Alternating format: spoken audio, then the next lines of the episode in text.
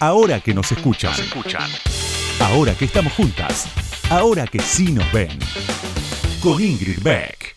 Una persona desaparece. El tiempo secuencial se desintegra. La cadencia de la espera inicia un ciclo que nadie sabe cuánto durará. Una de las coordenadas que organiza a los grupos humanos se diluye. La respuesta a la pregunta sobre si alguien pertenece al mundo de los vivos o al de los muertos es, ahora, imprecisa. Las desapariciones masivas recorren la historia. Las guerras, los genocidios, la naturaleza provocaron la muerte de millones y en el acto les vedaron los rituales comunitarios de despedida.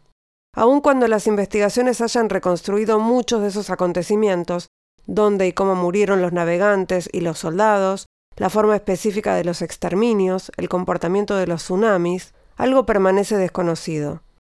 ¿Cómo terminó cada una de esas vidas? ¿Dónde se mezcló con la tierra, el agua, el fuego, el aire? Las desapariciones individuales siempre estuvieron ahí.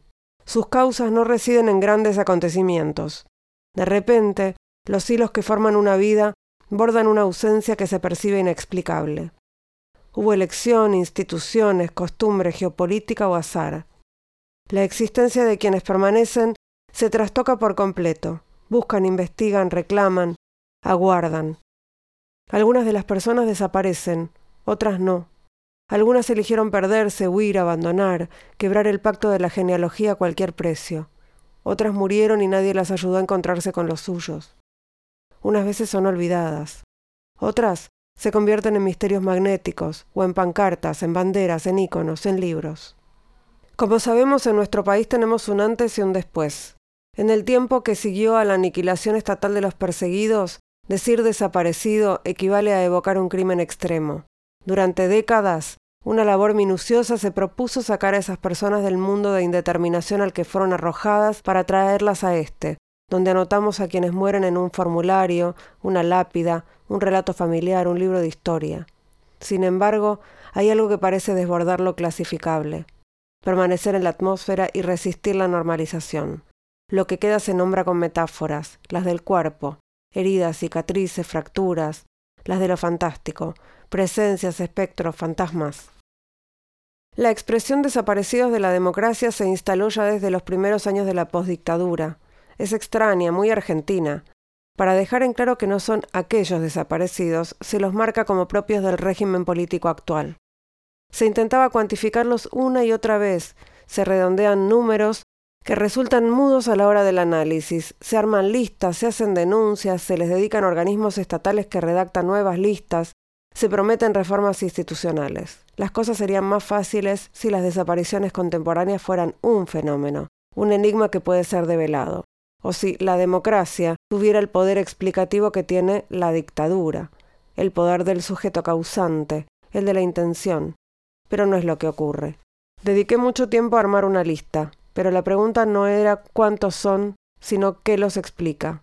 Muchos años después, ahora, cuando llega el momento de compartir la investigación, mi editora me dice que la acumulación de espantos, una historia tras otra, tras otra, tras otra, puede ser agobiante para quienes lean. Estoy de acuerdo, aunque creía haber sorteado ese problema, estaba convencida de que no me había dejado manipular por la lista ni por la manía de leer hasta el cansancio posteos y expedientes para intentar entender qué pudo haber pasado.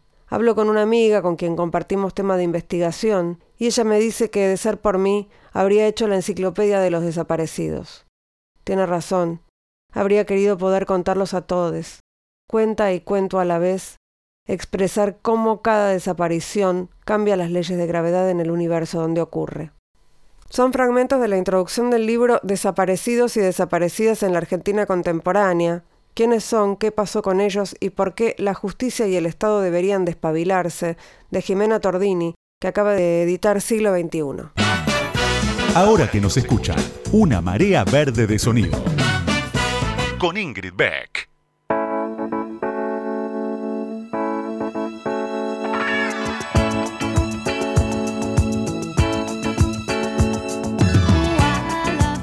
Buenas noches, buenas noches, bienvenidas, bienvenides, bienvenidos a este nuevo reluciente episodio de Ahora que nos escuchan eh, en la post-pandemia o no.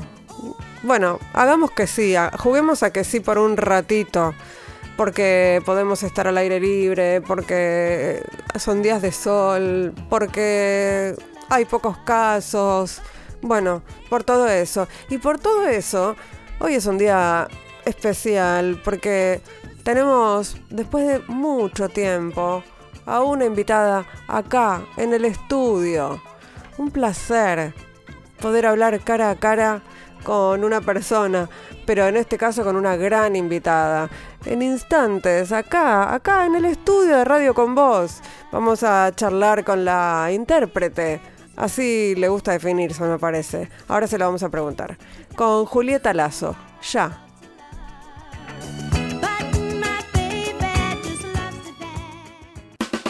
Ahora que nos escuchan, ahora que vos me escuchás, te cuento algo más sobre la invitada de hoy. Ahí va.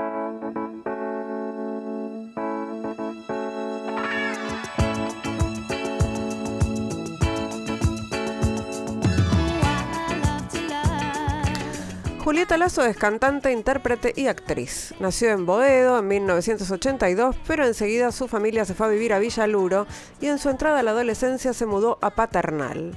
Es hija de un economista y una psicóloga y siempre tuvo contacto con la música popular. De chica estudió teatro y se dedicó a actuar hasta los 21 años. La última obra en la que participó tenía mucho canto y se animó para seguir una carrera como la animó para seguir una carrera como cantante. En 2010 lanzó su primer disco solista, Tango Rante, en el que interpreta clásicos del tango y la milonga junto a un trío de guitarras.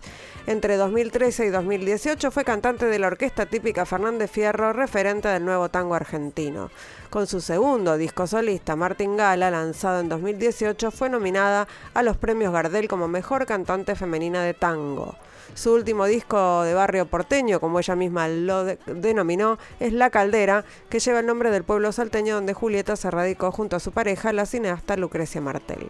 Lo presentó el jueves pasado en el Conex y el viernes 19 de noviembre cantará en el CAF en compañía de la pianista Sin Cunas.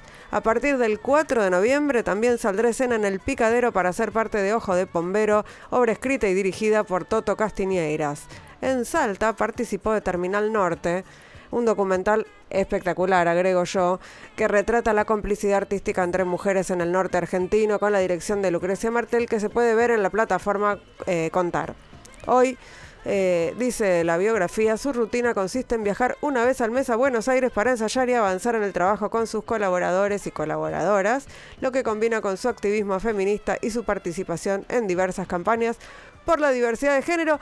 Bienvenida Julieta Lazo, aplausos, por favor, aplausos, operador. Bienvenida a este programa, a esta hora que nos escuchan, al primer programa de presencialidad después de dos más de no sé cuánto tiempo.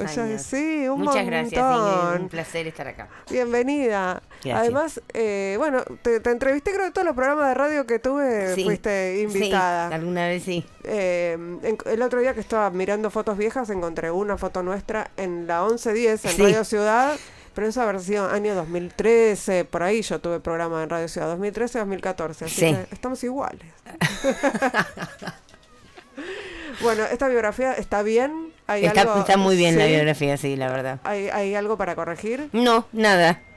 Me puse a mirar eh, Terminal Norte, qué increíble. ¿Te gustó? Ay, sí, sí. Qué bueno, me alegro. Eh, estuvo bueno hacerlo. Estuvo buenísimo hacerlo. Bueno, eh, trabajar con Lucrecia es algo hermoso y además fue hecho durante la pandemia, no en el peor momento de la pandemia, pero así que Terminal Norte para mí es como una tertulia filmada, digamos, y, en ese momento tener una tertulia era impensado y, y, cobró, y cobró mucha importancia el encuentro ese poderoso que se genera en las tertulias, así que fue una fiesta total eh, hacer Terminal Norte. Y, y hay una búsqueda además de, de visibilizar artistas que no que no se ven habitualmente o que están circunscritos a, a, lugares, ¿no? Sí, total. O que no sabemos las porteñas, por ejemplo, que existen. Total, sí, tantos, tantas, tantos artistas que hay. Y la provincia de Salta es impresionante la cantidad de artistas que tiene por, por metro cuadrado. ¿Y cómo aparecen esas artistas en las vidas de ustedes? Eh, yo me gusta mucho conocer gente y estoy todo el tiempo atenta a lo que pasa y cuando algo me interesa levanto el teléfono, llamo, me hago amiga, eh, invito. Eh, nosotras con mi pareja, con Lucrecia, somos muy devotas de la tertulia, entonces aunque estemos en Buenos Aires o en Salta, organizamos este tipo de encuentros y bueno, y ahí es donde también conocemos a un montón de personas que no conocíamos. Encuentros que se arruinaron con la pandemia y que, bueno, recuperaron ustedes un poco en ese, en ese lugar, ¿no? Total, sí. Por eso es que la tertulia pasó a tener como una importancia mayor. Sí, y al aire libre. Al aire libre, en el campo. Eh, ¿Viven en el campo? Vivimos en el campo a 12 kilómetros de la ciudad de Salta, en un paraje que se llama La Calderilla, al lado del pueblo La Caldera. Y y bueno, y la, y la pandemia nos encontró, sí, haciendo vida de campo, no había internet, eh, por suerte había machetes para machetear y... machetes literales. Machetes literales. que ayudaron mucho en esos primeros días que había un poco de energía que había que descargar. Y así que, bueno, nosotros teníamos el deseo de irnos a vivir a Salta antes de la pandemia, pero la verdad es que la pandemia aceleró ese proceso y, y, esa, y se acrecentaron las ganas de irse un poco de las ciudades grandes. ¿Y, vos cómo te llevas con, porque hay mucho de porteño en todo lo que vos haces, bueno, además de tu origen, que eso podría ser, podría no importar, pero en tu música, en tus elecciones, en, en todo eso, ¿cómo se lleva convivir en el campo, en Salta? Bastante bien, la verdad es que me creo que fue una gran decisión. Eh, todavía estoy en el proceso, ¿no? Pasó un año y medio recién y yo voy y vengo todo el tiempo. Mm. Pero estoy contenta con la decisión y creo que va a funcionar. Pero fue una apuesta, o sea, fue una apuesta, sí. Yo nunca salí de, la ciudad. ¿Nunca? No, nunca, nunca viví fuera de Buenos Aires. Bueno, sí, ahora sí. Ahora, pero camino por los cerros y todavía no entiendo, o sea, todavía no, entiendo dónde estoy. Eh, sé que me hace muy bien y que me gusta mucho. ¿Y qué te, te das cuenta de que algo te cambió? Y bueno, un poco más tranquila estoy, sí. Sí. que, es algo que necesito. No, sí, sí, sí, pero yo es algo que me pregunto además de lo personal porque no me imagino viviendo en un lugar que sea no urbano sí. y bueno, algo te tiene, sí, es eso, por ahí te, te cambia. Me, me, tranquiliza muchísimo. Sí, pero ponerle, ¿dormís mejor?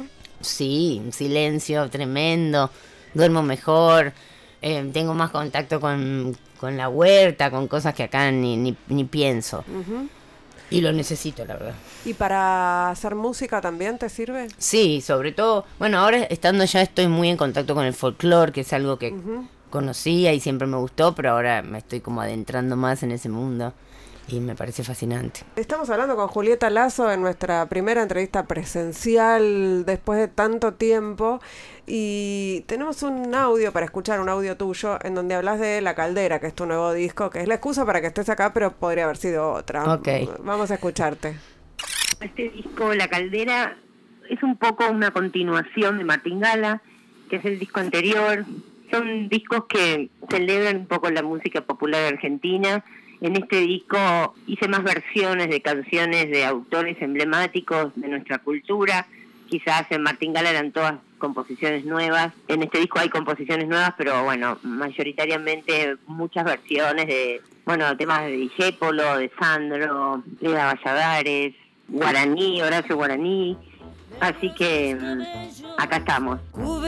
tu cuerpo bueno, hablemos de, hablemos de la caldera y hablemos de, esas elecciones que tampoco son clásicos. No. Son, no sé, tampoco sé si son la 2B, pero bueno, no son clásicos. No, no son clásicos. Canciones, de, dónde salen esas canciones? ¿De, dónde vienen para vos? Bueno, muchas a mí me remiten a la infancia, Cara de Gitana, ni hablar Trapito, la versión de de la, de la famosa película que... Eso sí, es llamativo. Contá, contá la elección de Trapito y a qué te referís, porque tenemos audiencia que por ahí no sabe de qué eh, estamos hablando. A mí Trapito me interpela mucho la música, el dramatismo que tiene y bueno, soy una persona que cada tanto se siente muy trapito, así que... Pero contemos quién es, quién es Trapito. Es el personaje de la película de Ferrer, que para una generación... De García Ferrer, sí. De García Ferrer. Y para una generación fue la primera vez que fueron al cine, la primera película con la que fueron al cine. Trapito la pasaba horrible. Sí, Trapito la pasaba mal y la canción es difícil, no es para un domingo. Eh, pero bueno, yo a veces también la paso, la paso mal. Supongo que todo el mundo en algún momento se siente trapito, alguna mañana, alguna noche. Obvio, estamos escuchándola, ¿no? Sí. en la tierra marcando tus días. Trapito, trapito, la vida pasaba trapito a tu lado y no la sentía. ¿Pero la tenías en mente? Perdón Eh, que indague, no. porque me llama la atención. No, no la tenía en mente. Eh, apareció una noche en la que me sentía trapito. Y de repente, mágicamente, la empecé a cantar. Y dije, "Mm, esto lo voy a grabar.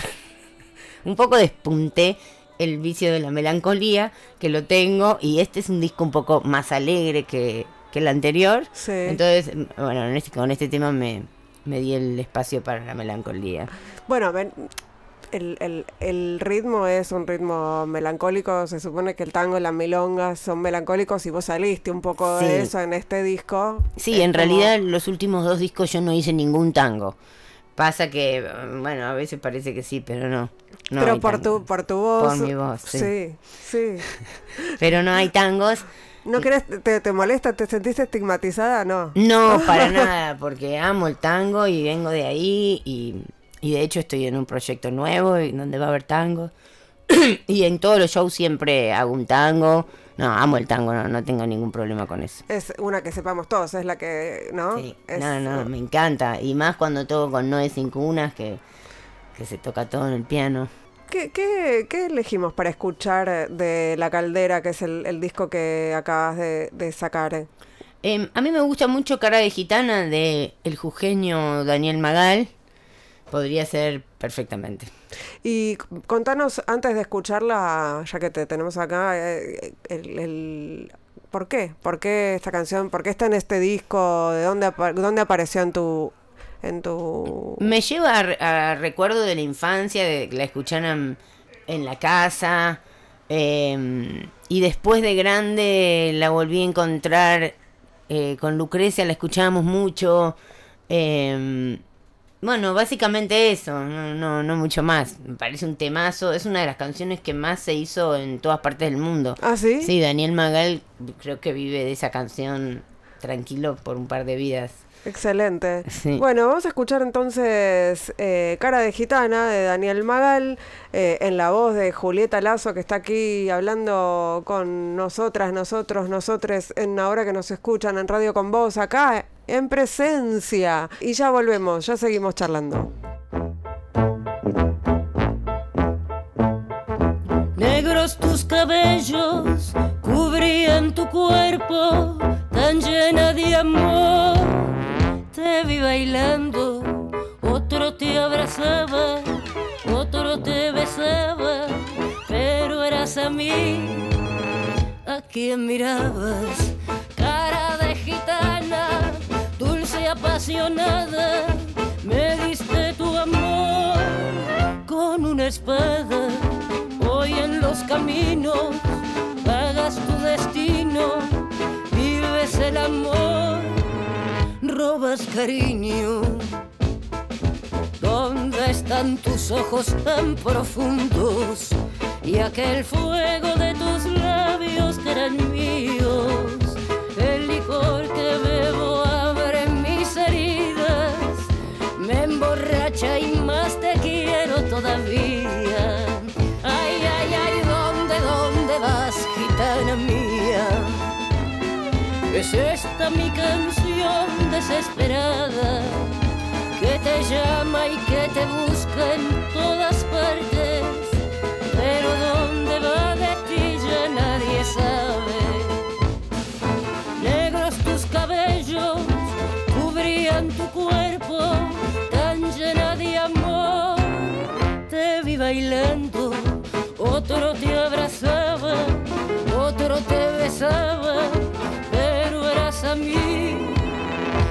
a quien miraba.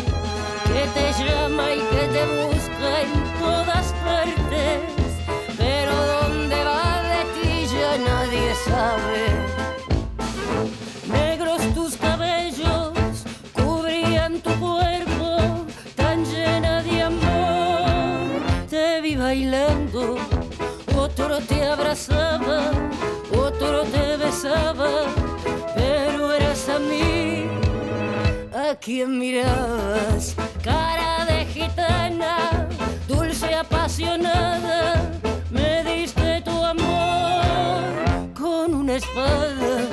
Hoy en los caminos vagas tu destino, vives el amor, robas cariño,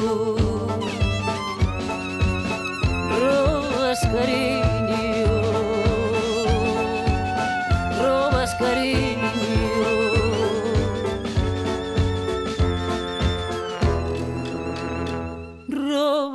个驴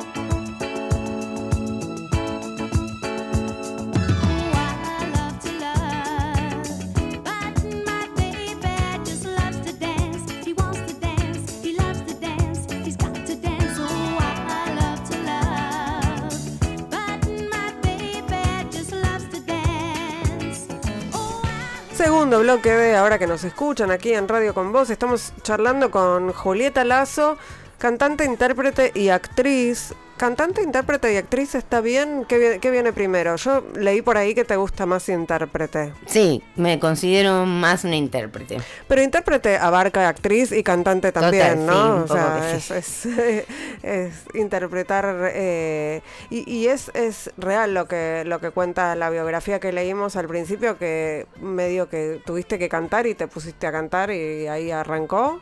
Sí, en realidad venía. Yo quería ser actriz y estudiaba de muy chica Em, tuve algunas experiencias no muy em, queridas eh, que hicieron que fuera perdiendo como un poco la fuerza eh, en ese terreno. Y bueno, en la última obra en la que participo tengo que cantar. El director era un compositor muy conocido, Alejandro Balvis, uruguayo. Y él me dijo, negra, tenés que cantar, pues tenés que dedicarte a cantar. Y yo estaba muy perdida en esa época. Eh, entonces, de alguna manera por eso también amo el tango, porque de alguna manera me salvó un poco la vida. Em, me empoderó, como se dice ahora. Y, y, a partir de ahí fui a hacer una prueba, una milonga, donde había músicos de tango. Y, em, y enseguida me pasaron cosas que no, no esperaba, como a la semana siguiente estaba grabando en un estudio profesional, con una orquesta increíble. Y a partir de ahí todo fue muy dado, cosa que no me había sucedido con la actuación. Y bueno, ahí apareció la gente del Cuarteto de la Púa, músicos increíbles que, me ayudaron mucho. Tengo que decir que me ayudaron mucho. Eh, tengo un audio en donde contás cómo entraste a la Fernández Fierro, que me imagino que fue un hito importante en tu carrera de intérprete, y, y seguimos charlando.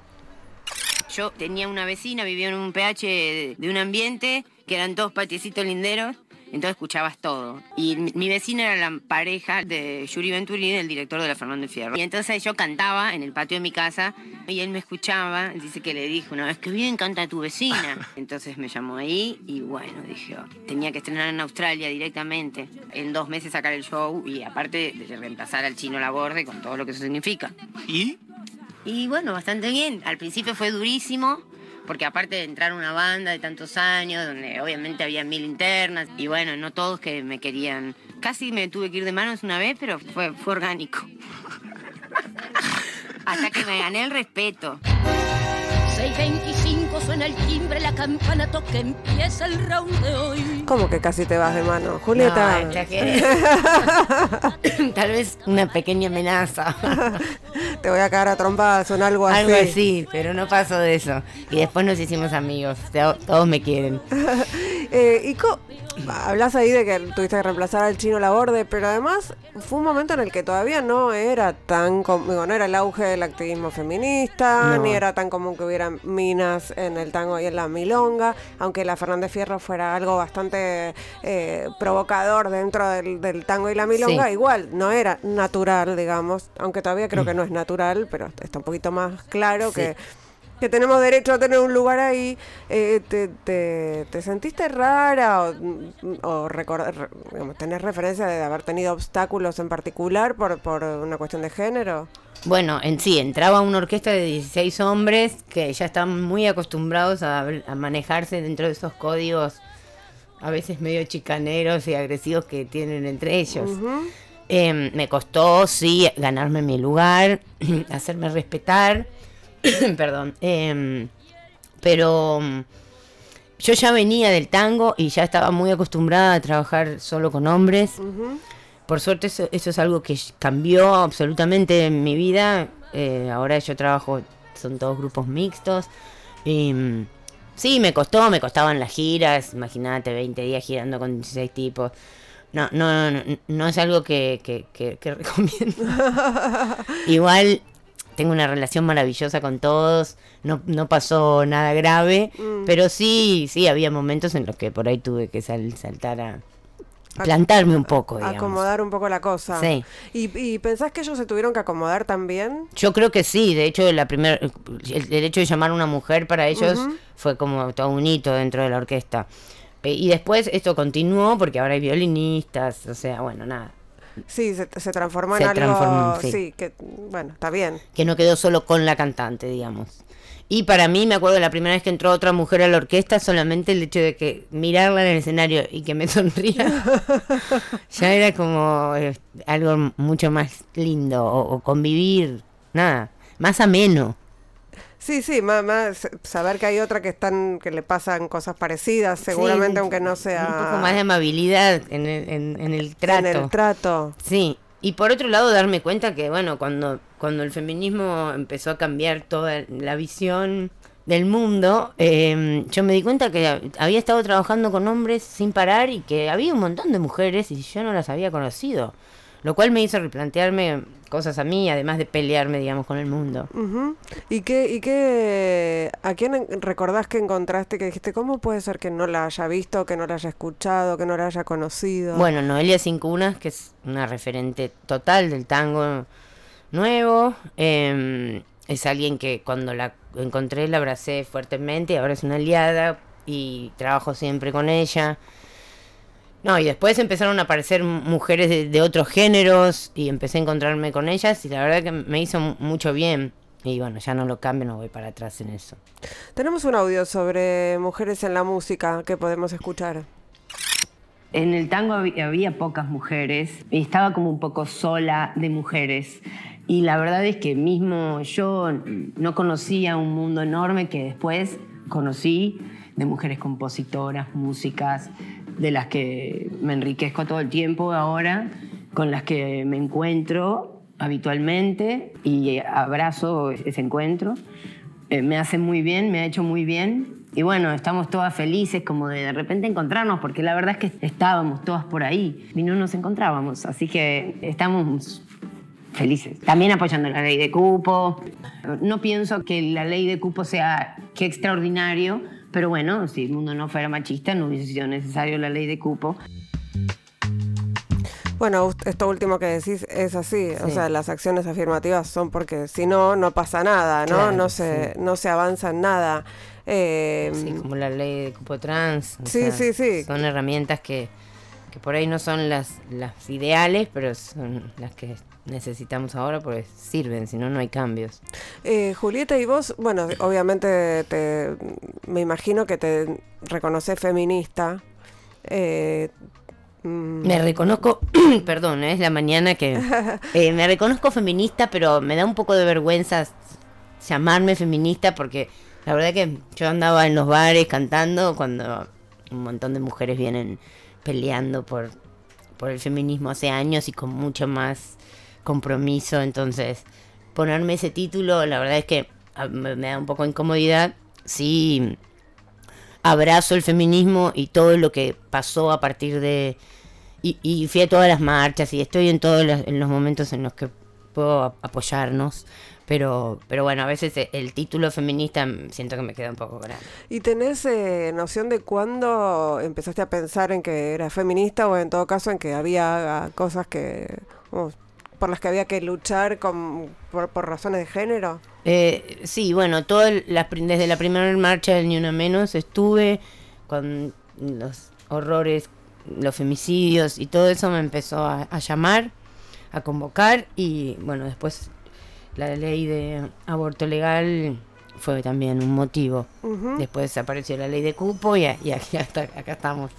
¿Y, y te sentís parte de algún colectivo, o el colectivo de músicas? O hubo ahí... eh, En 2018 se empezaron, cuando se discutió por primera vez el aborto, en el Congreso se armaron un montón de redes de, Sí. de artistas y de periodistas y demás. Fue como un, así, un, un, eh, no sé, Sí. eh, una primavera de, de sororidad. Entré en algún momento en algún colectivo, pero no duré mucho. Bueno, muchos de esos colectivos fueron desmembrándose también, lamentablemente. Y también hemos tenido distintas visiones de las cosas, con un montón de mujeres que por ahí podemos compartir. eh, entonces me mantengo más al margen, no, no estoy en ningún colectivo. Sí siento que hay redes y que, y que estoy todo el tiempo cerca de mujeres. Eh, y Bueno, Terminal Norte es un Sí. documental feminista, digamos. Total, sí. Tiene que ver con, con eso, Sí. con visibilizar a mujeres y, Sí. y disidencias que están haciendo cosas y que no se ven, ¿no? Sí, pero fíjate que estaban de antes. y- y, yo me pregunto, yo una persona que más o menos estaba atenta al mundo cultural, qué sé yo, ¿y cómo no las conocía? Son preguntas que, que me deconstruyen a mí, que todavía tengo mucho por hacer. Eh, lo mismo me pasó cuando leí Las Malas, cuando leí a Camila Sosa Villada, como que sentí que llegaba tarde a todo. Y, y- y- y estando yo en ese mundo, digamos, no en mi papá llegó tarde, era yo. Entonces, bueno, las preguntas finalmente me las hago un poco más a mí que al resto, ¿no? Porque, porque yo también tenía ra- rasgos muy machistas. Tengo, no voy a pensar que ya me los saqué todos. Bueno, me parece que es eso, estamos todas Sí. en la práctica y la genial y, y esta esta genealogía que estamos haciendo todas cada una desde su lugar, me parece que tiene que ver con estos tiempos también, ¿no? Bueno, pasó el- la, la, la, la marea verde fue este muy arrasadora y ahora estamos mirando un poco para atrás y viendo cómo hacemos historia, de dónde venimos, ¿no? Todo Total, eso total. eh, no nació de un repollo, sino que hay, hay otras que lo hicieron antes. Claro, por supuesto. Eh, vamos, vamos a escuchar otro tema que mm, te pido que elijas, o no sé, de, la, de la lista, que, mm, de la caldera. ¿Qué, qué, qué podemos escuchar? Me gusta el vals que me compuso Lucio Mantel, se llama La Sombra. ¿Y cómo fue ese, ese acuerdo con, Luis, eh, con Lucio Mantel? Bueno, eh, también me interesa, me gusta mucho lo que él hace, llamo por teléfono, me hago amiga. Y- Así, hola Lucio, soy Julieta, me gusta Sí. mucho lo que haces. Sí, sí, hace años lo conozco y siempre me interesó sus composiciones, su trabajo. Y nos hicimos amigos y un día le pedí si me podía componer algo. Él ya me había invitado a cantar un tema de él y, y, y bueno, me compuso esta canción que nunca grabó y, y me encanta. Así que ahora para El Pombero, que es la obra de teatro, también Lucio hizo unas composiciones. Ahora vamos a hablar, en un rato vamos a hablar del bombero. Pero para cerrar este bloque de ahora que nos escuchan con Julieta Lazo aquí en Radio con Vos, vamos a escuchar La Sombra de Lucio Mantel, cantado por ella de su último disco La Caldera, que se presenta, el- la, la próxima presentación que tiene es el viernes 19 de noviembre en el CAF. Eh, el CAF es el centro... El Club Atlético Fernández Fierro. Atlético Fernández Fierro, así se dice. Eh, escuchamos entonces La Sombra. Yo deshojo estas flores resecas, anhelando que llegue el amor. Luego un coro de espectros se acerca, escapando al abrigo del sol. De sencilla el caballo la sombra y se queda en mi cuarto otra vez. Cuando se hace de noche rezonga me despierta y me duerme después. Ella trae al final un reflejo del sol, su contorno siniestro y sereno. Tal vez sea en mi piel un parásito cruel, pero espero que quiera volver.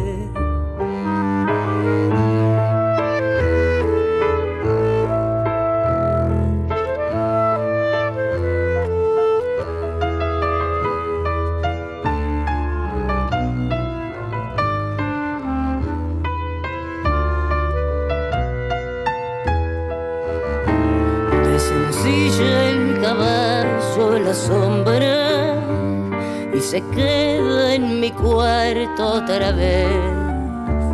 Cuando se hace de noche rezonga, me despierta y me duerme después. Ella trae al final un reflejo del sol, su contorno siniestro y sereno. Tal vez sea en mi piel parásito cruel, pero espero que quiera volver.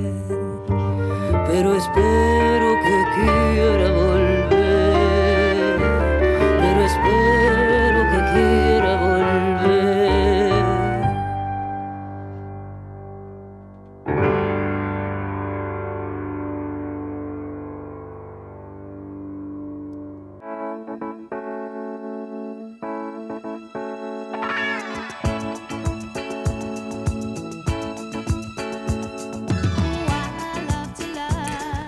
Tercer bloque de ahora que nos escuchan. Estamos con Julieta Lazo, con la intérprete Julieta Lazo aquí en el estudio, en el estudio de Radio con Voz. Estamos en- repasando su carrera y repasando los temas de La Caldera, su, su último disco, su último disco solista eh, eh, que presenta el, en noviembre en el CAF, el viernes 19 de noviembre en el CAF con, con la pianista Natalia, Noelia. Noelia, Noelia Cincunas. Eh, y el 4 de noviembre estrenás teatro Sí, en el Picadero. sí, sí, ando Ojo con de unos Pombero. nervios. ¿Qué, qué es eh, Ojo de Pombero? Es un. Bueno, Toto Castiñeiras es un director que a mí me gusta mucho lo que hace, además de un gran actor. Eh, y él tiene como una invención entre lo gauchesco y, y- y lo moderno, la Argentina moderna, que a mí me interesa mucho en sus obras. Y Ojo de Pombero habla sobre el mito del pombero. Eh, y bueno, y está escrito de esa forma. Me, me- me pareció la mejor forma de volver a actuar después de muchos años. ¿Cuántos? ¿Los tenés contados? Y, como más de 10 o un poco Mm. más, sí. Así que con muchos nervios, debo decir, pero era el, el lugar más amable que, del- en el que podía volver eh, por cómo trabaja Totó y el equipo que me encanta, Mariano Torre, Mariela Costa, Luciana Buschi. eh, así que estamos preparándonos porque ya es inminente el Sí, estreno. y, falta poquito. y bueno, y para mí es, es, es, es importante. ¿Y es puro teatro o hay canto? Es puro teatro, en algún momento canto Hay un poquito. un- para, la, para la gente. Un pequeño Lo que momento quiere- lo musical. que- lo que No, pide la gente. Igual la obra es bastante musical. ¿Y, y ¿qué, qué pasó que quisiste volver al teatro? Además de que te, te gustó la propuesta, te gusta Toto Castiñeiras, ¿qué, ¿hubo algo que cambió que te haya hecho pensar que bueno era un buen momento para, para retomar? Eh, siempre tuve el teatro como un lugar así muy importante, le tengo mucho respeto, me gusta mucho ir a ver teatro, me encantan las actrices, los actores, em, pero le tenía miedo, la verdad, había quedado un poco frustrada en esa parte mía, entonces es como un poco, sé que me, que me podría hacer muy bien, así que estoy en esa prueba, vamos a ver si me hace muy bien o me termino de volver loca. No, no, te iremos a ver y te aplaudiremos. Gracias. ¿Sabes que Lucas Rodríguez Perea, que es eh, operador y además es productor, encontró un audio tuyo que habla de la función como artista eh, del año 2010? Wow. A ver si seguís pensando lo mismo. Yo como artista tengo un motivo para mi profesión y ese es un motivo también social. Y en ese motivo es lo mismo para mí el tango o un texto de Shakespeare. Para mí lo importante en mi oficio es que hable de la conflictiva humana y que tenga una visión más amplia de la ordinaria, que hable de los conflictos humanos que generalmente son universales y son los mismos de hace décadas y que cambiaron pero no se transformaron realmente. Un poco de acuerdo estoy, sí, un poco de acuerdo. No sé si exactamente con esas palabras, pero, pero sí, yo creo que me subo al escenario para abrazar a la gente y, y que me abracen. Y eso requiere mostrar debilidades, requiere, nada, decirle al otro, che, no te preocupes, que es más complicado de lo que parece, pero vamos a salir adelante. Cantemos un tango, cantemos algo juntos abracémonos. Digamos, es la pequeña cosa que yo puedo hacer. Y, y, bueno, para eso uno requiere encontrarse con las propias debilidades para poder abrazar las debilidades del otro. Eh, qué lindo, como lo dijiste. Suena lindo. Estaba pensando en, tu biografía y tu relación con... La, la, biografía dice que siempre tuviste relación con la música popular, pero también era es raro una, digamos, o era raro que una persona joven esté en conectada con el tango, con la milonga, con todo, y no con el rock o con lo que se supone que... Eh, ¿Eso viene de casa? O... En realidad mi familia no escuchaba tango especialmente. Eh, pero sí, bueno, Violeta Parra, Mercedes Sosa. Y yo tuve una, una obsesión, te diría, de muy joven con Tita Merelo, que es un poco inexplicable, la verdad un poco nací vieja, pero me obsesioné con, ella y con Violeta. Em, casi que mi mamá me llevó a Favaloro para ir a conocerla, pero no me animé. Por suerte, porque después me contaron todo el mundo la iba a visitar, los sacaba. pero, pero sí un amor eh, enorme por esas artistas. Y me acuerdo de entrevistas de ellas que me marcaron, no sé, bueno, cuando alguna vez le preguntan a Violeta qué, le gustaba más dentro de los géneros que ella hacía, si bueno, todo lo que ella hacía. Y, Violeta le responde que a ella lo que le gustaba era la gente. Mm. Ningún género ni nada más que eso. Y después a Tita, cuando le preguntan, ¿por qué piensa Tita que usted llegó donde llegó? Por hambre, hijo. Y bueno, y esas fueron mujeres que a mí me marcaron mucho. Y fue mi primer acercamiento al tango, la verdad. Sí. Pero ahora, y, eran mujeres además. Sí, muy fuertes, distintas de las que uno veía habitualmente. Y, y, pero después eh, hiciste tangos de, también de varones, digamos, no es que te dedicaste No, no me, nunca cantaría temas de Tita porque creo que son para Tita. eh, pero, pero bueno, nada, sí, eso. ¿Y, y, el, y cuándo, por qué decidiste, bueno, con Martingala, ¿no? Un poco alejarte de, eso, meterte con otros géneros, o hubo una decisión ahí o fueron, son cosas que fueron apareciendo? Un poco una pregunta que que me hacía de querer ser un contemporánea mínimamente a mi época. No, no digo estar en la tendencia porque estoy muy lejos de eso. Pero, pero sí. Ya decir estar en la tendencia, te quiero decir, Julieta.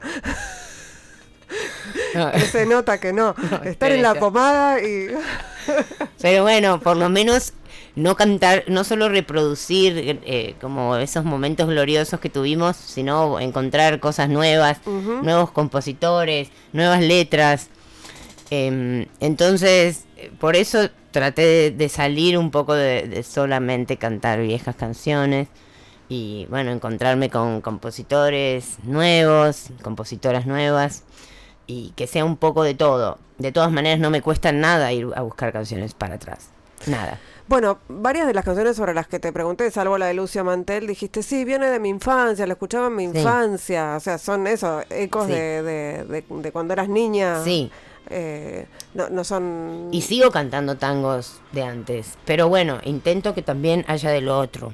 Porque bueno, uno quiere hablarle al mundo en el que vive, no solamente recordar una vida que ya quizás no, no es tan así. Bueno, de hecho en, en, el, en la caldera hay Leda Valladares, hay Enrique Santos Discépolo, hay Horacio Guaraní, como decíamos al principio, hay Sandro, o sea, hay canciones y después hay Lucio Mantel, Diego eh, Hay Diego Bayardi. Eh, ¿Y qué, qué podemos escuchar? ¿Qué, ¿Qué otro tema podemos escuchar? Mm, ¿Podemos salir de la caldera también? Dale, sí, salgamos de la caldera. Eh, yo tuve la alegría de grabar con un artista que, que admiro mucho, chileno, Chico Trujillo. Él tiene otro formato que se llama Macha y su doble, eh, perdón, Macha y el bloque depresivo. Y ellos me invitaron a cantar un tema que se llama Cada Domingo. Es un vals peruano, otra vez nos vamos atrás. Sí. Pero es un tema que me gusta mucho de todo lo que he grabado. ¿Y tiene que ver con los domingos y la depresión?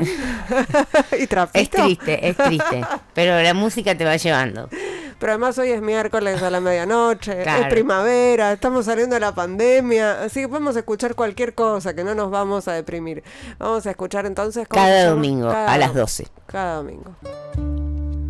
Cuando tengas que partir, quiero que sepas que estaré pensando en ti todos mis días. Vivirás en mi alegría y mi tristeza. Reinarás en el altar del alma mía. Al partir me dejarás tus agonías. En la casa que sin ti quedó nadie ocupará el lugar que tú tenías. Porque se murió mi amor cuando te fuiste. Nadie ocupará el lugar que tú tenías.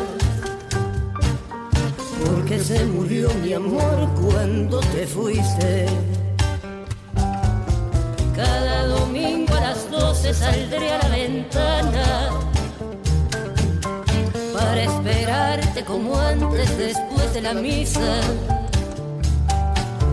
Y en la esquina solitaria voy a ver a mi alma que espera tus pasos, buscando mis brazos y sin tu sonrisa. Se irá el sol de la mañana te llorarán las campanas cada domingo a las doce después, después de la misa.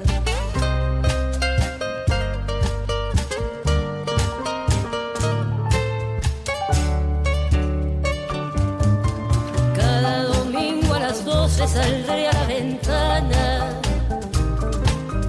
para esperarte como antes después de la misa y en la esquina solitaria voy a ver a mi alma que espera tus pasos, buscando mis brazos y sin tu sonrisa.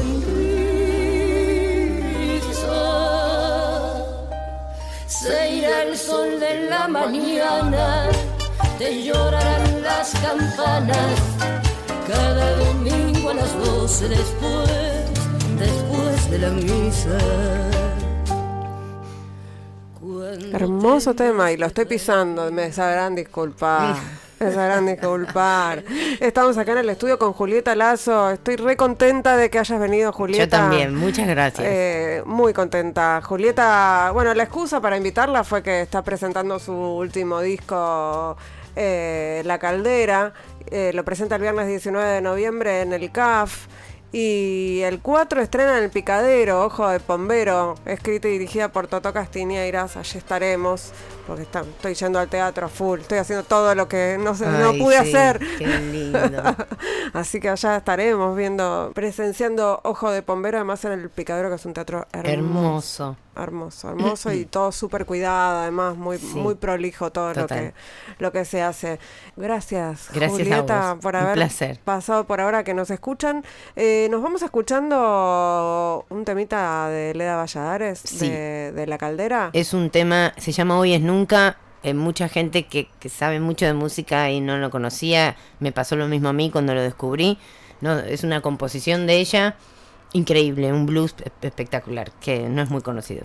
Y bueno, antes de ponerlo, vamos a decir quiénes hacemos ahora que nos escuchan, así no la piso a Leda Valladares, que me, van a odiar todos y todas y todes. Hicimos este hermosísimo programa en la operación técnica Lucas Rodríguez Perea, en la musicalización, en este caso Julieta Lazo, Sergio Cirigliano, perdón, pero bueno, teníamos acá una, una invitada de lujo, en las redes Melanie Berardi y en la producción Mariana Boca. Eh, nos estamos escuchando el próximo miércoles a la medianoche acá en Radio con Vos. Chau.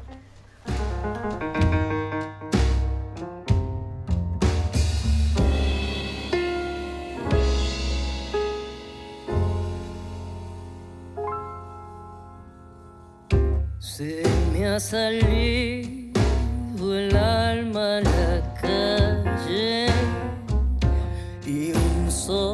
yo a la vereda. En una esquina existo de pronto con una angustia en guantes y un desamparo de collares.